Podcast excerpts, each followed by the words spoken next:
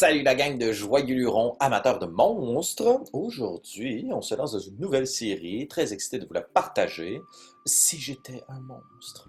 Mhm. Euh, parce qu'en tant que Dungeon Master, ben, souvent on est appelé à incarner ces magnifiques bêtes qui vont affronter vos aventuriers. Et puis, inspiré par euh, le célèbre euh, The Monsters Know What They're Doing, j'avais envie de créer du contenu francophone qui mêlait roleplay et stats block pour explorer des monstres très rapidement. Ça va être contenu facile à digérer. Alors, on se lance à pieds joints ou à griffes jointes ou à ailes de pierre jointes Bref, avec euh, les gargouilles aujourd'hui. Alors, si vous êtes de bons petits élèves, je vous invite à vous rendre à la page 140 de votre Monster Manual. Hey, j'ai perdu ma page. OK, alors, ce que j'ai envie de vous partager aujourd'hui avec les gargouilles, ben, il y, a trois choses, principalement.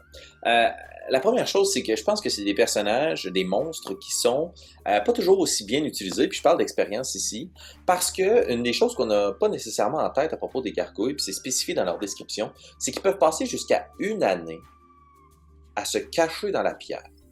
Puis moi, en tant que maître du jeu, je te scrapais une année de costume et de camouflage en les faisant se catapulter en plein milieu de votre groupe d'aventuriers, comme ça, sans même profiter de l'élément de la surprise. Alors, première chose, si jamais vous ajoutez des gargouilles dans une aventure, ça peut être assez intéressant euh, d'utiliser l'élément de surprise. On parle quand même ici d'un monstre qui a un challenge rating de 2, donc un bon défi, euh, en solo pour un groupe d'aventuriers peut-être euh, niveau 3, on parle de 4-5 personnages. Sinon, ben, peut-être quelques quelques gargouilles, pardon, qui peuplent l'entrée d'un temple, qui gardent un château, ou même une chose qui est très intéressante, c'est de les faire garder un trésor. Donc après le combat contre un mage, ben, les gargouilles sont encore là pour protéger ce que le mage défendait ou ce qu'il chérissait. Mm-hmm. vos, aventuriers étant donc affaiblis de cette première rencontre contre de grands magiciens, ils vont être assez surpris de se manger des griffes de pierre d'en face. Parce que, ouais, euh, la gargouille, euh, c'est assez sympathique hein, quand même comme petite bébite. On parle de multi-attaque comme action, donc ça toujours assez violent quand on se ramasse contre un barde, euh, qui peut mordre et donner des coups de griffe avec un plus 4 de modification et des D6 plus 2, évidemment boostez-moi ça les coquins. Euh, rajoutons peut-être un modificateur plus élevé pour le boss des gargouilles, la plus grosse d'entre elles, peuvent aussi peut-être tenir une lance ou autre euh, arme. Donc quelque chose d'assez intéressant sur l'attaque. Deuxième chose que j'ai envie de vous dire à propos des gargouilles, puis que moi j'avais vraiment mal joué, euh, évidemment c'est juste des règles. On les suggère, tu fais ce que tu veux, t'es maître du jeu après tout. c'est que les gargouilles, elles ont un alignement chaotique, evil.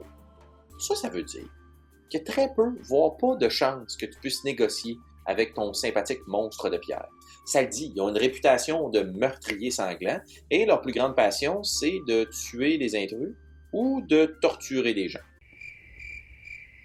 Ça doit pas aller souvent aux pommes, ces monstres-là. Euh, une autre chose qui est intéressante à mentionner à propos euh, des gargouilles, puis qui justement joue sur les réputations, euh, c'est que pour éviter que vos joueurs ne soient pas surpris par les gargouilles et puis qu'ils n'aient pas envie de commencer à négocier avec eux, c'est euh, leur aptitude false appearance, apparence fausse.